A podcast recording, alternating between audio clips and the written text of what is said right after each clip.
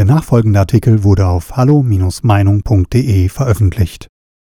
Anna-Lenas Tagebuch von Matthias Matusek wie sehr der deutsche politische Journalismus auf den Hund gekommen bzw. Partei geworden ist, ließ sich bereits an den Hymnen auf den Messias Martin Schulz, den 100%-Liebling der SPD und folglich auch der tonangebenden Magazine ermessen. Beide lagen so daneben, wie man nur daneben liegen kann, wenn man nach durchfeierter Nacht aus einer Würseler Trinkhalle, Gabor Steingart, gestolpert kommt. Doch sie lernen einfach nicht, unsere Politgroupies. Diesmal haben sie sich die Chefin der Grünen, Annalena Baerbock, zur Erlösefigur schön gesoffen. Der Spiegel jubelte sie zur Frau für alle Fälle hoch, der Stern schmachtete endlich anders, Sternableger View präzisierte erfrischend anders, die Zeit nannte sie die Überlegene und auf ProSieben applaudierten ihr die in Anführungszeichen Journalisten nach ihrem Interview gemeinsam mit dem Publikum zu. Fazit Hauptsache anders. Frage aber wie oder was genau jetzt? Die Journaille benahm sich wie ein Haufen von Autogrammjägern und sie ließen trotz aller Pannen nichts auf ihre schnell plappernde Annalena kommen, die von ihren Eltern die Liebe zu Che Guevara und anderen Revolutionskanonen übernommen hat. Weder ihre in Anführungszeichen Nachmeldungen von rund 30.000 Euro an Extraeinkommen ein Versehen, noch ihre akademische Hochstapelei, mit der sie den Rivalen um die Kanzlerkandidatur Robert Habeck vom Fressdruck getreten hatte, er ist ja eher so Schweine und Kühe melken, während ich vom Völkerrecht komme, waren dem journalistischen Geleitschutz mehr als hochgezogene Augenbrauen wert, denn Baerbock als frisch gekürte Kanzlerkandidatin erklärte, wer die Grünen wählt, wählt Werte wie Empathie. Kritiker der selbstgefälligen molligen Nudel aus Hannover wurden gleich als rechte Ding festgemacht oder als Machos und Männer mit kränkelndem Selbstbewusstsein gegenüber einer Weltendeuterin in Klammern SZ beschimpft. Nun aber dämmert der breiteren Öffentlichkeit, wer sich da anschickt, ins Kanzleramt einzuziehen und die Geschicke Deutschlands zu lenken. Eine sicherlich niedlich anzusehende Frau in mittleren Jahren ohne Ausbildung und Berufserfahrung, außer solcher aus der Echokammer der eigenen Partei mit peinlichen Wissenslücken, Kobolde statt Kobalt. Eine Frau ohne historische Bildung, die etwa Ludwig Erhards soziale Marktwirtschaft der SPD anrechnet. Eine Frau schließlich, zu deren Erfolgen bisher ein paar zweite Plätze im Trampolinspringen gehören. Ihre Rettung scheint zu sein, dass auch die Alternative Robert Habeck böse Ahnungslosigkeit aufblitzen lässt, wenn er zum Beispiel bei Fragen nach der Pendlerpauschale oder den Aufgaben der BaFin passen muss. Sicher kann man sich in alles einarbeiten.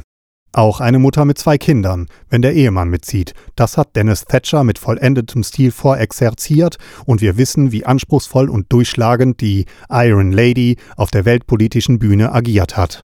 Eine gewisse Härte muss auch der Frau aus Hannover zu eigen sein, wenn sie sich in dem gärigen Haufen der Grünen an die Spitze geboxt hat. Noch mehr davon werden die Wähler, wird das deutsche Volk zu erwarten haben, denn die grüne Agenda ist erstens pädagogisch anspruchsvoll und geht zweitens an den Geldbeutel.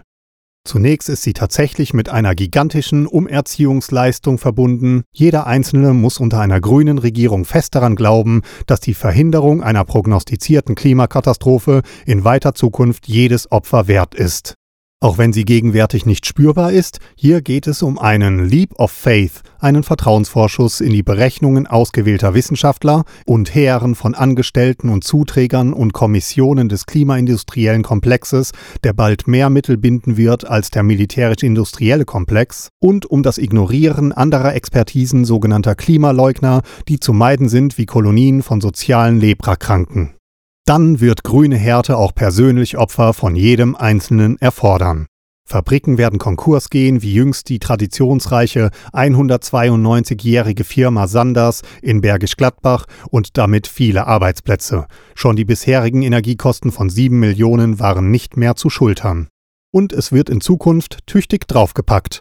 FDP-Chef Christian Lindner ließ errechnen, dass die grünen Energiemaßnahmen jeden Haushalt 1500 Euro pro Jahr mehr kosten wird und das in einem Land, in dem schon bisher die höchsten Energiepreise Europas gezahlt werden müssen.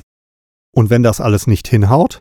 Wenn das Klima unabhängig von uns Menschen genau das macht, was es schon seit Jahrmillionen Jahren tut, nämlich schwanken? Wer wird eines Tages dastehen nach diesem Massenexperiment und, wie in der bekannten Karikatur von Karl Marx sagen, sorry Leute, war nur so eine Idee von mir. Hatte nicht der grüne Tritin von Mehrkosten der Energiewende in Höhe einer Eiskugel gesprochen? Hatte nicht Renate Künast die Maismonokultur eingeführt, um Brennstoff daraus zu gewinnen und damit Insektensterben gigantischen Ausmaßes eingeleitet?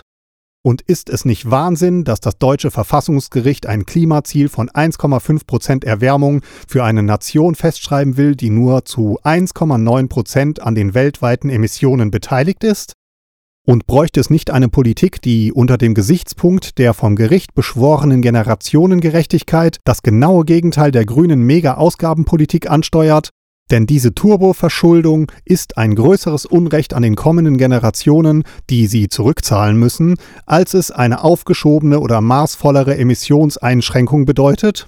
Von all dem wird eine grüne Regierung nichts wissen wollen, ganz sicher nicht Annalena Baerbock, die mit ihrer offensichtlich populären Klimahysterie auch sämtliche andere Parteien vor sich hertreibt. Nun aber scheint ihr und ihrer Partei langsam der Treibstoff, die Panik nach dem Buch der Untergangsprophetin Greta Thunberg, auszugehen. Annalena Baerbock hat mächtig an Zuspruch eingebüßt. Nach einer Umfrage auf der Seite der Telekom möchten 83 Prozent der Befragten sie nicht als Kanzlerin sehen. Ihre Gegner müssen sich gar nicht so sehr anstrengen, es genügt, sie reden zu lassen, denn sie plappert sich um Kopf und Kragen. Natürlich gibt es auch besonders böswillige Journalisten, wie der Autor dieser Zeilen, die sie mit dem Mittel der Ironie und des Humors bekämpfen. Zum Beispiel mit einem erfundenen Tagebuch Annalenas Welt auf www.matthias-matusek.de sowie auf www.achgut.com. Weitere Beiträge finden Sie auf hallo-meinung.de. Wir freuen uns auf Ihren Besuch.